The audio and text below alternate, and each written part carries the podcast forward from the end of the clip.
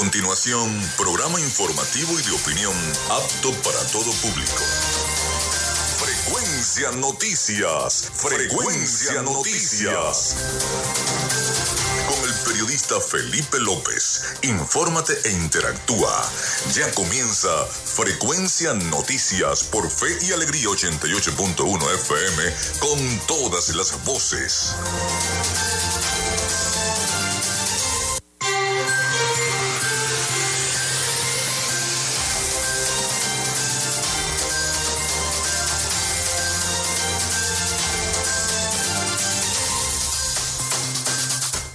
Amigos, muy buenos días, ¿cómo están? ¿Cómo se sienten? Bienvenidos a Frecuencia Noticias. Desde este momento estamos conectados con la información a través de Radio Fe y Alegría 88.1 FM. Bienvenidos todos a nuestro programa. Les saluda Felipe López, mi certificado el 28108, mi número del Colegio Nacional de Periodistas, el 10571. En la producción y community manager me acompaña la licenciada Joanna Barbosa, su CNP 16911. En la dirección de Radio Fe y Alegría, la licenciada Iranía Costa. En la producción general, Winston León. En la coordinación de los servicios informativos, la licenciada Graciela Portillo. Nuestras redes sociales, arroba frecuencia noticias en Instagram y arroba frecuencia noti en Twitter. Mi cuenta personal, arroba Felipe López TV. Si se quieren comunicar con nosotros al 0424-634-8306, recuerden mencionar su nombre y cédula de identidad. También llegamos por las diferentes plataformas de streaming, el portal www.radiofeyalegrianoticias.com y también pueden descargar la aplicación de la estación para sus teléfonos o tablet, si así lo desean. Este espacio se emite en diferido como podcast en las plataformas iBox, Anchor, Spotify, Google Podcast, TuneIn y Amazon Music Podcast. Y también recordarles que Frecuencia Noticias es una presentación del mejor pan de Maracaibo en la panadería y charcutería San José.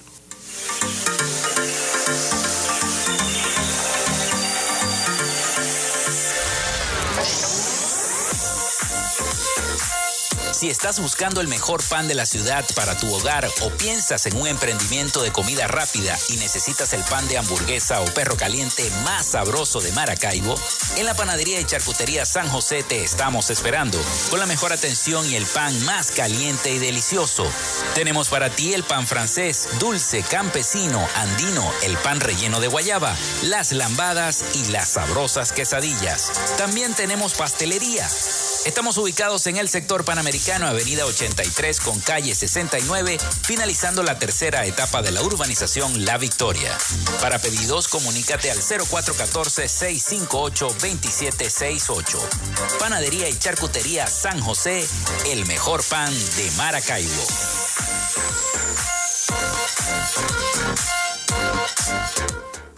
También lo hacemos a nombre de la Gobernación del Estado Zulia de de Social Media Alterna.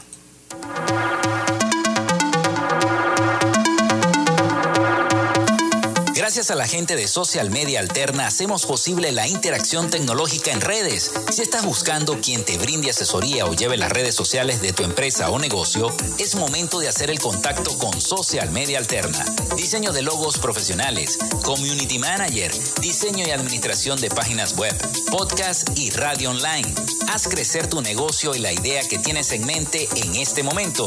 Llámalos al 0424-634-8306 o contáctalos en arroba social media alterna y establece ya un plan de contrato para llevar tus proyectos y productos profesionalmente en redes sociales. Recuerda, es Social Media Alterna.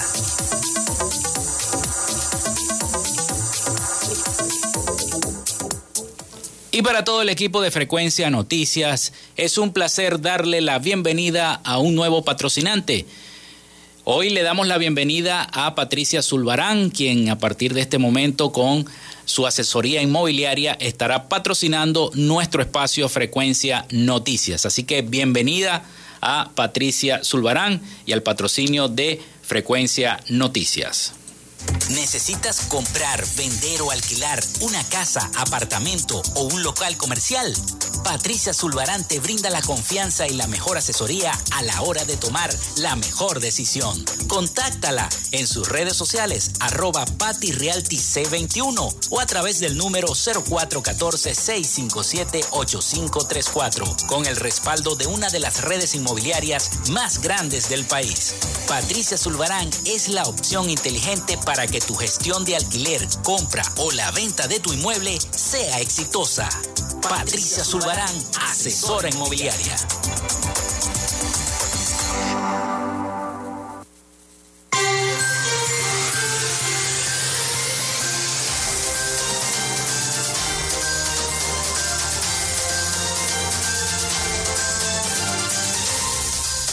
Bueno, hoy es día de fiesta. Son las 11 y 7 minutos de la mañana, día de fiesta y nosotros aquí activados en frecuencia noticias a través de la potente señal de 88.1 FM.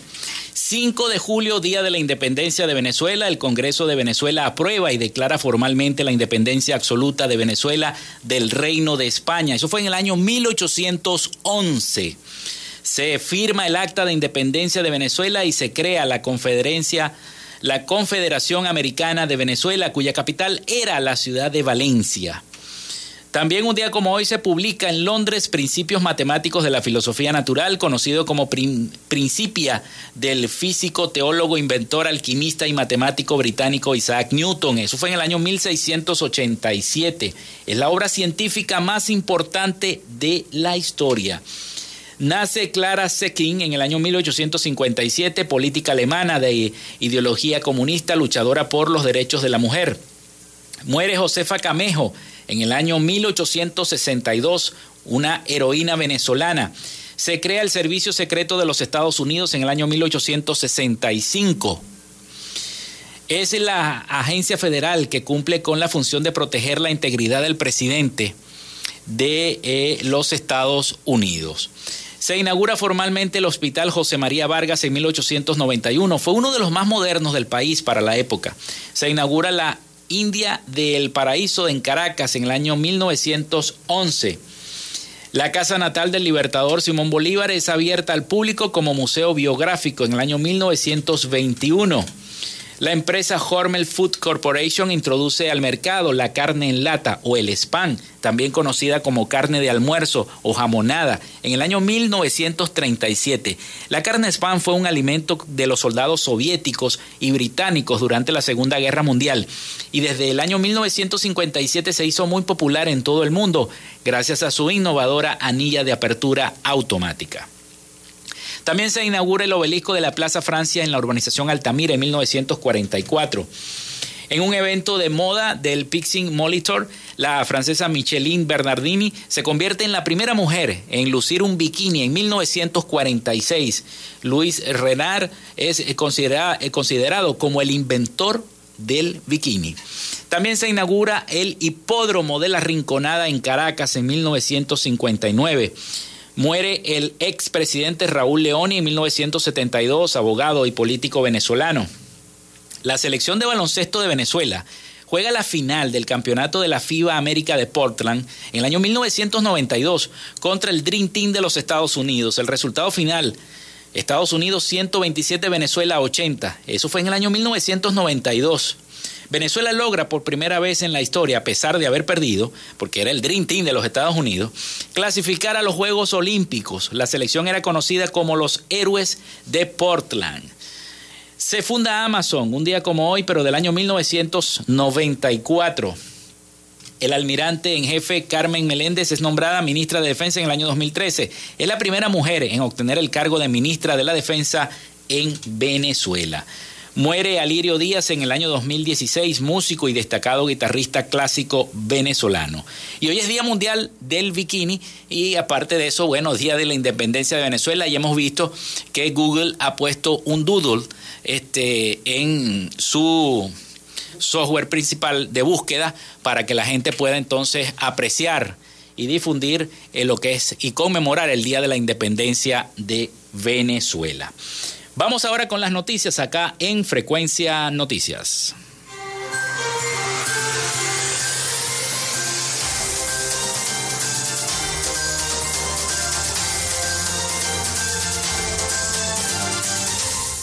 Bueno, las noticias, la inflación no cesa en Venezuela y expertos adviertan que continuará siendo uno de los mayores problemas de la población en lo que resta del año. Escuchemos el siguiente audio de nuestros aliados informativos, La Voz de América sobre la inflación.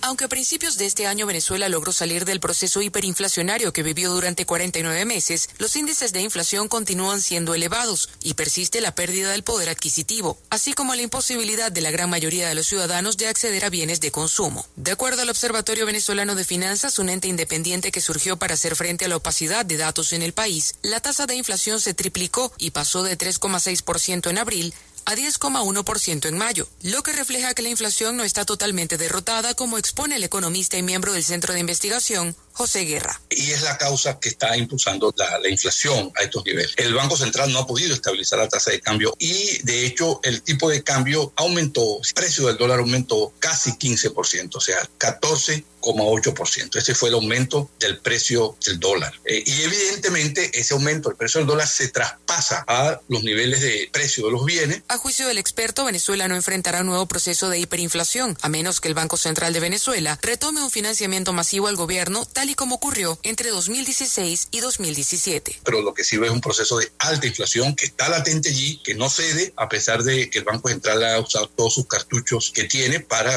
tratar de estabilizar el tipo de cambio a un costo enorme, que es la pérdida de reservas. Y... Según cifras del observatorio, en comparación con el mismo periodo de 2021, la canasta básica alimentaria aumentó 85 dólares y se ubicó en 382 dólares en mayo, mientras que el salario mínimo en Venezuela, que perciben unos 700 mil trabajadores públicos y poco más de 3.200.000 pensionados, se ubica en 30 dólares mensuales. Carolina Alcalde, Voz de América, Caracas.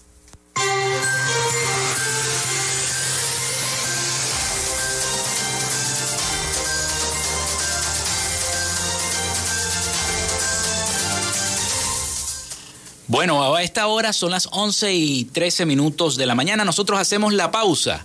Y al retorno tenemos a nuestro invitado que ya está en los estudios de Radio Fe y Alegría 88.1 FM. Se trata del economista Jairo Silva, presidente de la Federación Indígena de Venezuela. ¿Y qué más propicio? Para hablar del Día de la Independencia y de cómo está la situación de los indígenas en nuestro país, que el economista Jairo Silva, que ya se encuentra en nuestros estudios. Así que bueno, hacemos la pausa y ya regresamos con nuestro invitado de hoy. Regresamos con más de Frecuencia Noticias por Fe y Alegría 88.1 FM con todas las voces. Minuto a minuto, la información la tienes por esta señal. En Radio Fe y Alegría son las 11 y 14 minutos. Inicio del espacio publicitario. Alcaldía de Maracaibo informa sobre el plan de recolección de desechos sólidos, una frecuencia semanal por parroquia, con recolección casa a casa. Martes, Coquibacoa, Olegario Villalobos y Santa Lucía. Luego de muchos años, los maravinos dicen nuevamente y con alegría, llegó el aseo. Alcaldía de Maracaibo. Construyendo soluciones. Fin del espacio publicitario. A viernes, justo a mediodía, usted tiene una cita con la información del momento en punto y seguimos. De 12 a 1 de la tarde por la Red Nacional de Radio Fe y Alegría. Punto y seguimos. Si queréis un programa diferente, que te haga reír y además te informe, sintonizad de lunes a viernes Maracaibo Irreverente. Maracaibo Irreverente. Maracaibo, el mejor programa. Maracaibo. Víctor Ruz y su equipo realzan la cultura, nuestras tradiciones y música del sentir maravino. Y verás pasar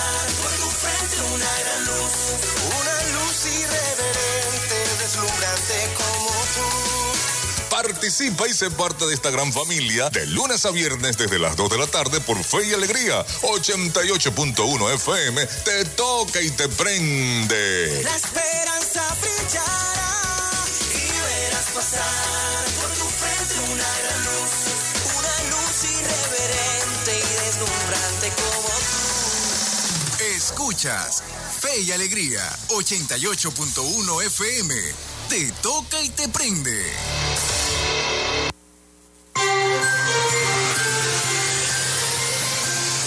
Escuchas Frecuencia Noticias por Fe y Alegría 88.1 FM con todas las voces.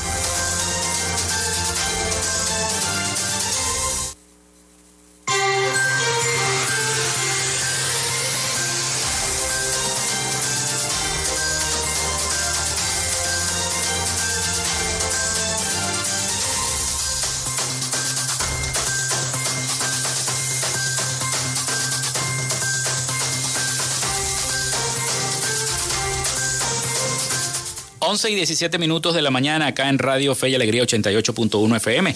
Seguimos con más de Frecuencia Noticias. Vamos con nuestra sección Hoy dialogamos con. En Frecuencia Noticias, hoy dialogamos con...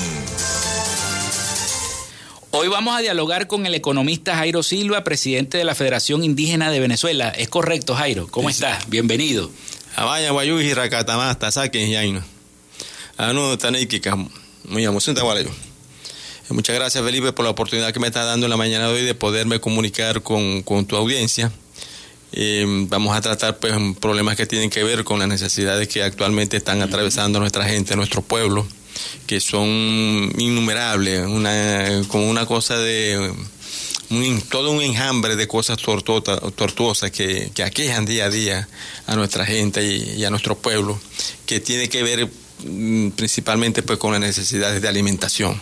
Hay un fenómeno que, está ocurriendo en, los pueblos, en las comunidades indígenas y en los municipios indígenas del estado Zulia, como es la emaciación. La emaciación es un término que utilizan los médicos para referirse a la pérdida involuntaria de la masa muscular. Y eso ocurre, bueno, porque nuestros niños, nuestras mujeres, nuestros adultos mayores, no, no, no consumen la cantidad necesaria de, proteínas. Y el otro elemento que también este, está mellando la, salud de, nuestro, de nuestros indígenas es la eh, ponderación de, de, de ingesta de, vitaminas. De vitaminas. Todo esto va a conducir que conduce a un elemento que, que todos nosotros conocemos y que es muy peligroso para el desarrollo tanto, con, tanto cognitivo como de, de las medidas normales corpóreas, que tiene que ver con la desnutrición. Un niño indígena que va al colegio, cualquier colegio de Maracaibo o de cualquier sitio del estado Zulia, ¿qué puede asimilar? ¿Qué le puede eh, aprender de lo, de lo, que el maestro le está, le está indicando bajo los pensiones de estudio que existen aquí en este país? Si, no, si ese niño no, no está alimentado. Salió de su casa sin probar, sin, probar ningún tipo de bocado. ¿Qué, condiciones puede tener ese niño o, ese infante o, ese adolescente o ese joven que quiera este, eh, desarrollarse a través de los estudios formales de este país? Caramba, capacidades muy mínimas para poder incorporarse pues al, integralmente al, resto de la sociedad al resto de la sociedad venezolana entonces estos son dos elementos que es muy muy delicado y que yo le llamo la atención a los tres niveles de gobierno nivel de la alcaldía, nivel de gobernación y nivel del gobierno nacional. Pero en este caso yo quiero señalar que es el gobierno nacional quien tiene la mayor responsabilidad, porque tiene que ver ya con la salud, con la alimentación, con la educación y para que nuestros indígenas se incorporen, pero de una manera efectiva, eficaz, con eficacia al, al, a la competencia del mundo laboral. ¿Por qué? Porque nosotros entendemos que el trabajo y la educación son los acicates, son los elementos fundamentales para romper con las cadenas del atraso, con las cadenas de la miseria, con las cadenas de la, de la pobreza. Y de, de esto hay muchos ejemplos que ha ocurrido aquí a lo largo de a lo largo de, la historia republicana de este país y que se pueden dividir pues en segmentos. Para eso están las estadísticas Eh, para eso que para, eso que se hacen los estudios sociopolíticos, para eso que se hacen los estudios socio, socioeconómicos. Entonces puede fragmentar, se puede estar segmentada toda la historia de este país y de acuerdo para donde hubo crecimiento económico, y donde hubo crecimiento económico, donde hubo desarrollo humano, donde la, la, la, población pues tuvo las posibilidades de, de, de, de la movilidad social muchos de nosotros, muchos indígenas, pues, que tuvimos la oportunidad de, de, acudir pues, a los diferentes niveles de, educación, pues nosotros nos incorporamos y avanzamos socialmente. Muchos de nosotros pertenecemos a lo que se llama la clase, a la clase media. Eran otros tiempos, Jairo. Por supuesto, por supuesto. por, la crisis que hay ahorita en Venezuela. Por supuesto que dije que la historia republicana de este país se divide por segmentos, y esos segmentos están los estadígrafos. Y esos estadígrafos señalan claramente, pues, en qué periodo hubo movilidad social y en qué periodo, que estos son los últimos cuatro lustros, en donde se ha detenido y se ha deteriorado, un nivel de descenso social. Gente que antes pertenecía a la clase media, bueno, ahora pertenece a la, a la pobreza extrema. Vemos como profesionales deambulan por las distintas calles y avenidas de, de esta nuestra ciudad, ganamos con, con, con, el rostro lleno de hambre, con el rostro lleno de miseria, con el rostro lleno de, de desesperanza. Eso es lo que ha ocurrido en estos últimos cuatro lustros. Sí. Y precisamente, Jairo, te iba a preguntar, porque tú comenzaste con algo que a mí me llamó la atención. El hambre. El hambre sobre todo en los niños. Hoy es Día de la Independencia de este país, de Venezuela. 5 de julio, y aquí estamos, bueno, dándole la cara, haciendo periodismo. Eh, ¿Cuántos niños han podido ustedes contabilizar más o menos en la Guajira Zuliana, pues que la tenemos aquí más cerquita, están en esta situación de desnutrición? Estamos hablando alrededor de 35%. Eso nos da un estimado de casi 65 mil niños que están ahorita, ahorita en condiciones de desnutrición, de pérdida de masa muscular involuntaria y de la ponderación involuntaria de la gesta de, de, proteínas. Todos estos, todos estos elementos están, eso, no son inventos míos. Yo no vengo aquí a este programa a tapar el sol con un dedo. Basta ir a los barrios del oeste de nuestra ciudad para constatar, para visualizar las condiciones tan deplorables, tan precarias que tienen nuestros niños, que tienen nuestras mujeres, que tienen nuestros ancianos, nuestros ancianos mayores. Por eso que yo, yo a través de su programa yo quiero hacer llamado atención al señor presidente de la República, a Maduro. Quizás usted, señor presidente, quizás usted le están diciendo mentiras. Uno no sabe cuáles son los asesores que, a ustedes le llevan el informe, o los datos estadísticos, los datos socioeconómicos. Pero yo tengo que decirle en la mañana de hoy a todos los que me están escuchando y a las autoridades gubernamentales en los, tres niveles que las condiciones socioeconómicas de nuestra gente es muy precaria, muy terrible. Caramba, que, que pudieran nosotros afirmar en este momento que tenemos el peligro de la extinción. ¿Por qué? Por las necesidades y que pudiéramos hablar nosotros de un elemento fundamental que es marcador, que es hito como elemento, como elemento que utiliza la ONU para medir el grado de, el grado de desarrollo humano, los servicios públicos. No hay servicios públicos. Agua. Tiempo. Sin agua. Que, que los barrios indígenas de este país conocen el preciado líquido por las tuberías. Electricidad. ¿Qué podríamos nosotros decir ahorita de la electricidad? ¿Qué ser humano del Zulia, qué zuliano, qué maravino no, no, no ha padecido de esta, este, este, este terrible problema de, electricidad? Entonces, si no existen servicios públicos acorde con las necesidades de la gente, ¿qué nivel de desarrollo?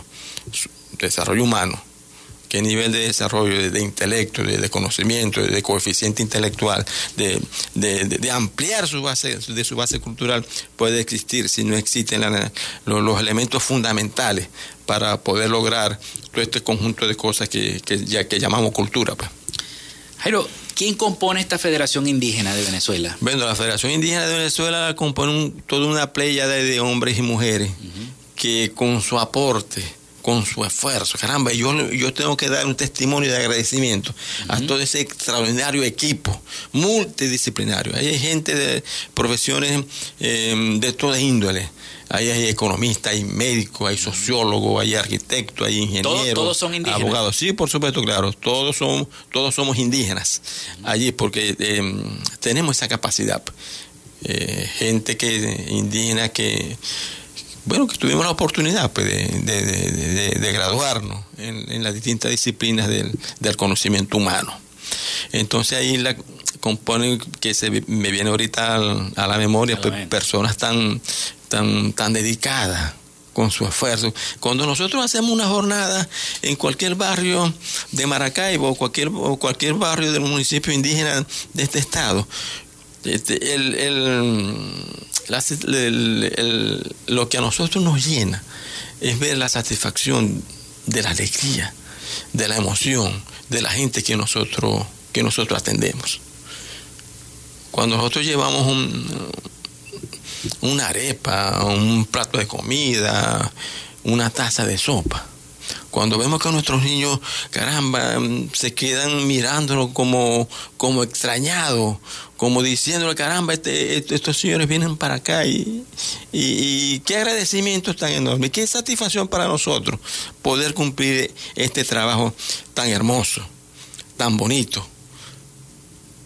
Digo estas dos expresiones no porque las hacemos nosotros, sino que, la, que es la, genuina, el, genuino sentimiento que, que aflora cuando nosotros eh, vemos pues que cumplimos un deber, que cumplimos un deber como ciudadanos, que cumplimos como un deber de, ser humano y que cumplimos como, como nosotros indígenas, pues, como el aporte que nosotros estamos haciendo para que nuestra gente, para que nuestros niños, para que nuestras mujeres, para que nuestros adultos mayores pues tengan la posibilidad de tener aunque sea dos veces a la semana un bocado de comida. A veces también nosotros en esa jornada llevamos al, eh, medicamentos gratis, llevamos médicos, llevamos odontólogos para que sean examinados y sean ocultados y sean diagnosticados de la, de la patología, identifiquen la, la patología que, ellos tienen ahí. Nosotros no tenemos la capacidad de atender constantemente una patología que puede ser identificada en una de esas jornadas, pero inmediatamente nosotros remitimos a nuestros médicos, nuestros médicos amigos que existen pues en los centros de, en los centros de asistenciales de, medicina bien sea público o privada que también yo también tengo que decir la verdad aquí hay gente que nos ha prestado que trabajan en clínicas eh, que, nos les ha prestado la ayuda. Sí que nos prestan la, ayuda pues, y atienden también a los a los pacientes que nosotros les enviamos eh, a, su, a su consultorio. Yo tengo que decir eso. Pues. Yo tengo un enorme agradecimiento a todas esas amistades, a todos esos amigos que son médicos, que son odontólogos, que, que tienen especialidades pues, en distintas áreas de, del conocimiento de la ciencia, de las ciencias médicas. Bueno, son las 11 y 29 minutos de la mañana. Economista, vamos a hacer una pausa. Al retorno entonces seguimos hablando un poco sobre la situación de estos pueblos indígenas, no solamente acá en el Zulia, sino también hablemos también de otros, de otros estados del país si tiene algún conocimiento sobre esta situación. Bueno, retornamos entonces con el economista Jairo Silva, presidente de la Federación Indígena de Venezuela. Ya regresamos con más de Frecuencia Noticias.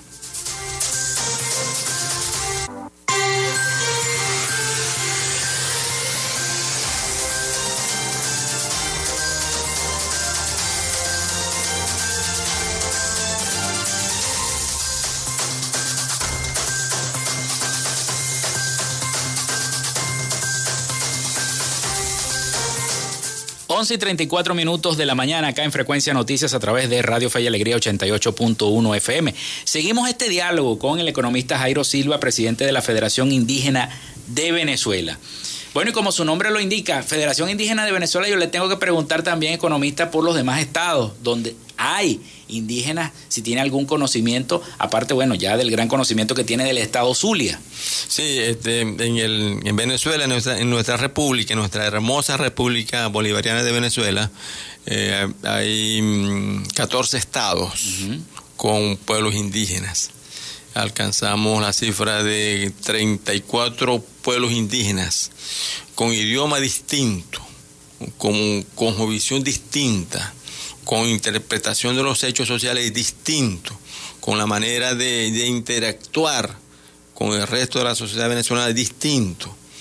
Eh, por ejemplo, nosotros los Guayú eh, tenemos una visión distinta a cómo los Yanomami o como los Guaraos interpretan al, resto de la sociedad venezolana. Y la visión que ellos tienen del cosmos, de la vida, de la organización social, de la organización política, eso nos diferencia. Y también nos diferencia el idioma, porque cada quien habla su idioma. Habla su idioma. Sí, habla su idioma. Yo no, yo no puedo, yo, yo no entiendo eh, por ejemplo, la forma como el idioma de los Yanomami en este caso, o de los Guaraos, pues son un idioma distinto, aunque tienen una misma raíz, tienen una, una sola raíz, eh, pero hay diferencias muy enormes a la hora de pronunciar el, idioma. Pues. Entonces, esas son características fundamentales que el pueblo del Zulia, en este caso, que nos está escuchando, este, puedan entender que somos treinta y pico de, pueblos indígenas con características distintas, pero con una sola necesidad y con un solo anhelo. ¿Cuál es la necesidad? De la miseria, el abandono, una situación precaria desde el punto de vista social y económico, pero pues con una riqueza cultural enorme y con un anhelo de salir de la pobreza, de romper con las cadenas del atraso y de incorporarnos definitivamente al desarrollo, al desarrollo social de este país. Fíjense que hoy es 5 de julio, una fecha histórica para todos los, para todos los venezolanos. Todos los venezolanos saben el contenido de, ese momento histórico, del 5 de julio de 1811. Todos nosotros sabemos qué ocurrió allí. Y luego en, el devenir histórico de, ese proceso político que ocurrió en el siglo, en el siglo XIX, un señor que todos nosotros lo conocemos, que se llama Simón Bolívar. Pues nuestro libertador, Simón Bolívar, le otorgó a todos ser humano que naciera en este territorio que se llama Venezuela el grado de ciudadano. es el concepto más hermoso que puede existir sobre la tierra. Es la distinción de ser ciudadano. Bueno, nosotros los indígenas queremos ser ciudadanos. Queremos ser iguales al resto de los venezolanos. Nosotros somos iguales que el, resto de los venezolanos. Nosotros tenemos dos ojos, tenemos dos oídos, tenemos una nariz, tenemos boca, tenemos diez dedos en, la, en las manos y tenemos diez dedos en los pies. Y también somos inteligentes. ¿Cómo no? Nosotros le, hemos demostrado. Lo hemos demostrado en el colegio, lo hemos demostrado en el liceo, lo hemos demostrado en las universidades que tenemos capacidad de, asimilar, de asimilar a lo, que nos, a lo que a nosotros nos enseñan. Y en algunos casos hemos superado a muchos de nuestros profesores. Muchos de nuestros profesores nosotros lo, hemos, lo hemos superado. Y han llegado más allá. Claro, y llegado más allá a otros países. Sí, claro. Y ellos con mucho orgullo, el nivel de, de satisfacción que ellos sienten por nosotros, caramba, no les cabe en el pecho. Yo te puedo hablar aquí de, profesores tan ilustres como Jorge Sánchez Melián, como mi profesora de ciencias políticas, Morelva, Morelva Brito, del mismo Gastón Parra Luzardo, Negro Villalobos. Y cuando em, vengan unos por las calles con estas luchas día, día a día, caramba, siento un gran nivel de satisfacción y, nos llama y conversamos. Entonces eso es, eso es una demostración pues, de que hay pasta, de que hay conocimiento, de que hay eh, nivel de asimilación y lo más importante, el nivel de superación, la vocación de triunfo, de derrotar los tantos valladares, tantos obstáculos que la vida ha puesto sobre los pueblos y comunidades indígenas lo hemos superado. Y ese es el ejemplo y esa es la tarea, el día a día que nosotros le enseñamos a nuestros niños. Sí. Para que ellos sigan este ejemplo de ruta, de camino. Eh, entendemos que esta situación actual, es, el camino es sinuoso y de, un relieve escarpado, pero tenemos la capacidad de alinear esa sinuosidad y de aplanar ese terreno escarpado que, que, que han fijado que han esculpido toda esta serie de políticas económicas y sociales que estos últimos gobiernos han implementado en este país. Bueno, y precisamente, este economista, va a cambiar la geopolítica otra vez. Y digo la geopolítica porque tenemos una frontera extensa con la vecina República de Colombia, donde hay una sola Guajira, una sola Guajira tanto para Venezuela como para Colombia, y hay una gran población indígena allí. Es importante ahorita hablar sobre eso porque en Colombia va a haber un nuevo gobierno a partir de agosto, que es el gobierno de Gustavo Petro como nuevo presidente de ese país. Y este, ayer veía también a los comerciantes colombo-venezolanos, donde también hay representantes indígenas, una representación indígena, muy contentos porque se va a abrir el comercio binacional otra vez. Sí, yo quiero señalarte, Felipe, y a todos los que están escuchando en la mañana de hoy, ahí hay dos aristas que es importante ponerle, ponerle, ponerle la lupa. Eh, en la situación pues, de que nosotros los indígenas guayún somos, somos una gran nación pero también entendemos que lo que nacimos de este lado, nosotros somos venezolanos. Nosotros somos venezolanos.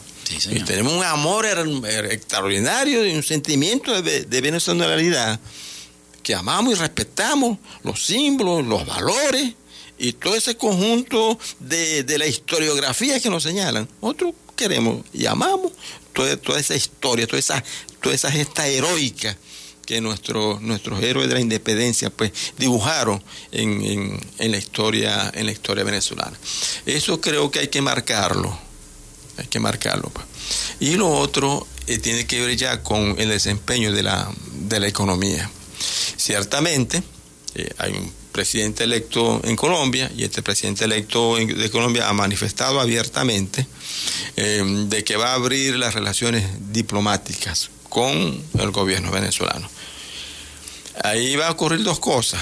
Eh, después que se establezca, se restablezca, perdón, las relaciones diplomáticas con Colombia, inmediata, inmediatamente va a haber lo que es la relación económica. ¿Y qué puede ocurrir ahí? Ya yo se lo dije a la gente de Fe de, Fede Cámara cuando me llamaron a dar, a dar mi opinión en ese sentido. Pues. Ahorita nuestra economía es una economía enclenque una economía muy pequeña, una economía muy débil. Eh, puede ocurrir en las primeras de cambio que el balance comercial y la balanza de pago sea a favor de Colombia. Es decir, nosotros vamos a ser consumidores natos de, los productos y, bienes que se produzcan en Colombia. ¿Por qué? Bueno, porque ellos, ellos tienen una economía no digamos que muy fuerte, pero sí tiene una economía sólida. Eh, los sectores económicos, los sectores técnicos de la producción, ellos este, la mantienen. Eh, hay, una mm, diversidad y una armonía y una de la actividad económica que les permitan que les permiten a ellos tener, tener todo ese flujo de, actividad económica. Te voy a señalar dos cosas para que la gente pueda entender eh, por qué yo estoy manifestando esto y cuál es mi preocupación en cuanto a la apertura de la economía del comercio fronterizo. Porque yo no digo que no es mala, porque la economía tiene que ser abierta, pero tiene que ser abierta en condiciones iguales. No, es lo mismo ir a un pugilato con alguien que pesa 100 kilos con, contra un raquítico que es el caso de Venezuela en, los términos en los términos económicos. Fíjate cómo es el sector el sector financiero en Colombia. El año pasado, según los datos estadísticos que yo revisé, eh, la cartera de crédito de la banca colombiana casi casi llega a los 700 mil millones de dólares. es lo que prestó la banca privada al, al empresario, al empresario Quizá por ese interés entonces quieren los comerciantes, quieren que se abra esa frontera. Claro, por supuesto. ¿Y cuál fue ese, ese mismo ítem, ese, esa, esa misma mm, este, actividad bancaria de crédito en Venezuela? Solamente alcanzamos 50 mil millones de dólares. Es decir, una diferencia enorme. Y, esos indicadores financieros de la banca, uno de, los, factores fundamentales a la hora de medir los niveles eh, de desarrollo de la actividad económica. Entonces son dos cosas muy importantes que estoy señalando en la mañana de hoy y que nuestros empresarios deben conocer, deben tener esa, realidad a la hora pues, de, tomar esos elementos que tienen que ver con la apertura del comercio fronterizo entre Venezuela, entre Venezuela y Colombia. ¿Que va a dinamizar la frontera? Claro que la va a dinamizar. ¿Es malo eso? No es malo, es bueno porque toda frontera comercial y como, como Colombia pues tiene que ser una frontera una frontera viva una, frontera que, sea dinámica. Que a los indígenas guayú no, nos vamos a nos vamos a beneficiar de esa actividad comercial. Yo creo que sí yo creo que va a haber un, beneficio. un beneficio de eso pero hay un elemento fundamental que es una ley de zonas económicas especiales que acaba de aprobar el Parlamento regional en el Parlamento nacional perdón en segunda discusión. Claro que eso hay que meter de la lupa. Hay que meter la lupa porque se refiere a qué, bueno, van, qué tipo de actividad económica van, van a estar en esas zonas económicas especiales. Va a beneficiar a, nuestros, a nuestros trabajadores, a la población económicamente activa, como, como dicen los economistas. Eso hay que revisarlo también. Vamos a hacer la pausa. Y al retorno, bueno, vamos a hablar de política, al retorno en nuestro último segmento del programa del día de hoy. Hacemos la pausa y ya regresamos con el economista Jairo Silva, presidente de la Federación Indígena de Venezuela, quien nos visita acá en Frecuencia Noticias.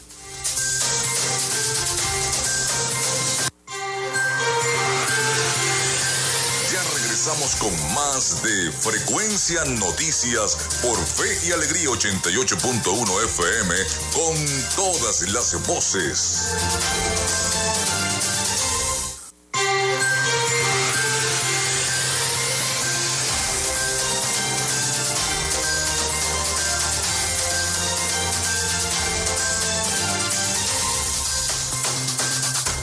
11 y 49 minutos de la mañana entramos a nuestro último segmento de nuestro programa del día de hoy con este diálogo con el economista Jairo Silva, presidente de la Federación Indígena de Venezuela, que nos acompañó este 5 de julio, Día de la Independencia de Venezuela, precisamente en nuestro programa del día de hoy.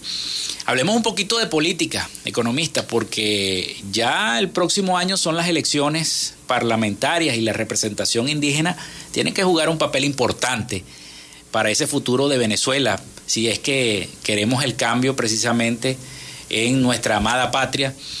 Y con, con miras hacia esa elección presidencial del 2024. Sí, como no, Felipe, tengo que mm, decirte y decirle a, los a los radioescuchas pues que eh, yo soy el representante de los indígenas en el Frente Amplio Venezuela Libre, Zulia y ahí pues estamos la acompañando de los diferentes partidos políticos de oposición que, coexisten y que hacen vida política en, el estado Zulia. Y nosotros estamos ahí pues como representantes indígenas llevamos nuestra voz, llevamos nuestra visión, nuestro criterio político de cómo abordar el análisis político, el análisis social de, este país eh, y de este estado Zulia. Pues. Ciertamente este, nos estamos preparando en estos momentos hasta que llegue la fecha de, las primarias para encarar, para enfrentar de buena manera, con alegría, con entusiasmo, como nos caracteriza a todos los zulianos, pues, de participar en ese proceso electoral de primaria que va a escoger el candidato unitario, no único, No, único, no, candidato unitario. Es el concepto, es la sección correcta que nos señala la Real Academia Española.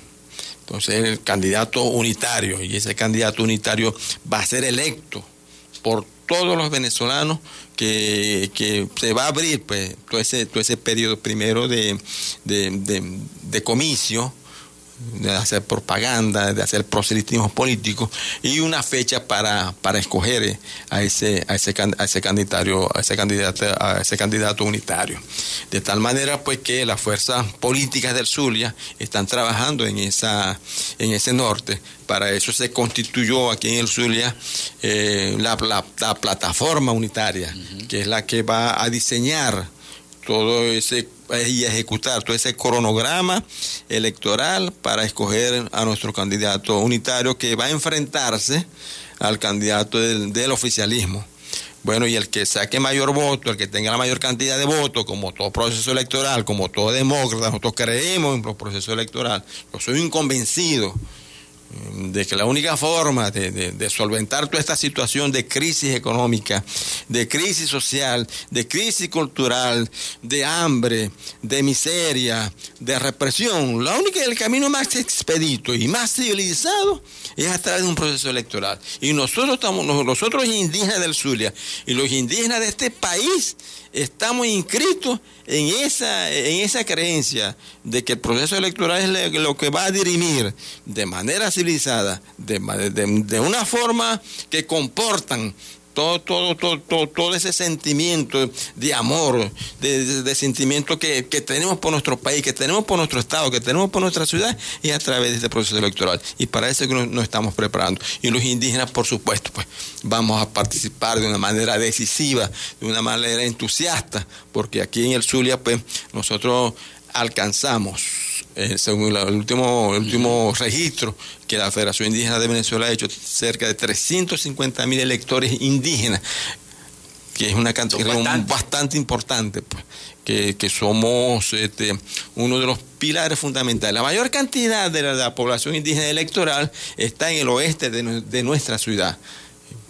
Parroquia de Alfonso, la parroquia de Alfonso Vázquez, casi 70 mil 70 electores y, y, y para nadie es un secreto pues que las parroquias de Alfonso Vázquez la mayoría son, son indígenas, son indígenas guayú, y después igual nombrar a Antonio Borja Romero, Venancio Pulgar, eh, San Isidro, que son fundamentales, eh, parroquias fundamentalmente pues compuestas por, bueno, es que hermanos indígenas. El, Estado Zulia es el que decide presidente, llamémoslo así, porque es el Estado que tiene la mayor cantidad de votantes. Sí, como no, claro, y, se asoman dos zulianos como, como precandidato a esa He visto ahí algunas encuestas, he visto algunas encuestas. Sí, claro, se han visto bastante mm, encuestas. Bueno, yo he revisado dos. Una que me llegó exactamente de ayer, de ayer, caramba, que no la puedo decir porque quien me la mostró me dijo, mire, esto es para una empresa y yo te la estoy mostrando porque es Jairo Silva, pues. Pero yo no puedo revelar eso. Pero se puede decir que son zulianos. Son zulianos. Los candidatos. Aparecen dos zulianos ahí bastante, muy bien posicionados, es lo que puedo decir. Sí, señor. Bueno, y precisamente la Federación Indígena con el Frente Venezuela, Amplio. Venezuela Libre está trabajando en cada una de las comunidades del Zulia. Sí, como no, estamos desplegando pues Frente Amplio, una réplica del Frente Amplio del Zulia en cada uno de los municipios y lo más importante que en Maracaibo ya se están constituyendo Frente Amplios parroquiales. Importante eso. Sí, o sea, ya se constituyó, por ejemplo, el de Coquibacoa, en la semana que viene se va a constituir em, Manuel Dagnino, Cecilio Acosta y Raúl Leoni. La propuesta que nosotros llevamos para la próxima reunión del Frente Amplio Venezuela Libre es que se constituya todo el Frente, todo el frente Amplio Zulia en, el oeste de Maracaibo. Es la, propuesta que ustedes Es la propuesta que, vamos a llevar. Sí, toda, esa parroquia, Pedro Alfonso Vázquez, Venancio Pulgar, Francisco Eugenio Bustamante, San Isidro, Borja Romeros, Borja Romero, vamos a pues vamos a hacer vamos a dar nuestro aporte para constituir el Frente Amplio Venezuela Libre en, en esas parroquias. La última pregunta antes de despedir nuestro programa del día de hoy, economista, es cómo enamorar a esa masa electoral que ha venido tan golpeada por todo lo que ha pasado con la oposición venezolana, sobre todo porque han dejado de creer mucho no, yo no creo en la oposición porque se reunieron en Dominicana y nos hicieron lo mismo y ahora están en México y nos van a hacer lo mismo. Y entonces va a seguir el gobierno, que el, Consejo Nacional Electoral va a hacer trabas, etcétera, etcétera. En estos escasos minutos que nos quedan, ¿cuál es la respuesta de la federación? Eh, mira, mm, voy a hacer aquí abstracción de la historia colombiana, rápidamente. Aquí hubo un personaje que todos nosotros conocemos, que se llama Jorge Eliezer Gaitán. Jorge, Eliezer, eh, José Eliezer Gaitán, cuando se dirigía a su pueblo, a sus electores, a sus oyentes, él lo hacía con mucha, con mucho entusiasmo, lo hacía con mucha alegría, con la convicción de lo que él decía, transmitía a sus electores todo, toda esa carga emocional. Y recuerde que todo proceso electoral es un proceso societal. Y todo societal lo componen los seres humanos. Y los seres humanos tenemos sentimientos. Así es. Yo creo que el candidato que salga electo como candidato unitario tiene que inyectarle eso, mucha fuerza, mucha emoción, mucha sinceridad. No perder el tiempo y oportunidades en, bagatelas, ni, ir eh, eh, vagando en ideas, sino dirigir todo, toda, esa, toda esa energía que tenga el candidato en, apuntar, en levantar emociones. Ya un tipo lo hizo ya. Sí, señor. ¿Y cómo nos engañó? Bueno, economista, muchísimas gracias por haber visitado el programa el día de hoy. El economista Jairo Silva, presidente de la Federación Indígena de Venezuela. Palabras finales. De ah, muchas gracias. Felipe, por la oportunidad que me diste en la mañana de hoy, espero que no sea la, que no sea la, última, la única ni la última. Muy sabrosa la conversación de hoy. Así es. Bueno, muchísimas gracias entonces al economista Jairo Silva, presidente de la Federación Indígena de Venezuela. Hasta aquí nuestra frecuencia noticias. Laboramos para todos ustedes en la producción y community manager, la licenciada Joanna Barbosa, su CNP 16911. En la dirección de Radio Fe y Alegría, la licenciada Iranía Costa. En la producción general, Winston León. En la coordinación de los servicios informativos, la licenciada Graciela Portillo. Y en el control técnico y conducción, quien les habla, Felipe López, mi certificado el 28108, mi número del Colegio Nacional de Periodistas, el 10571. Nos escuchamos mañana con el favor de Dios y la Virgen de Chiquinquirá. Hasta mañana.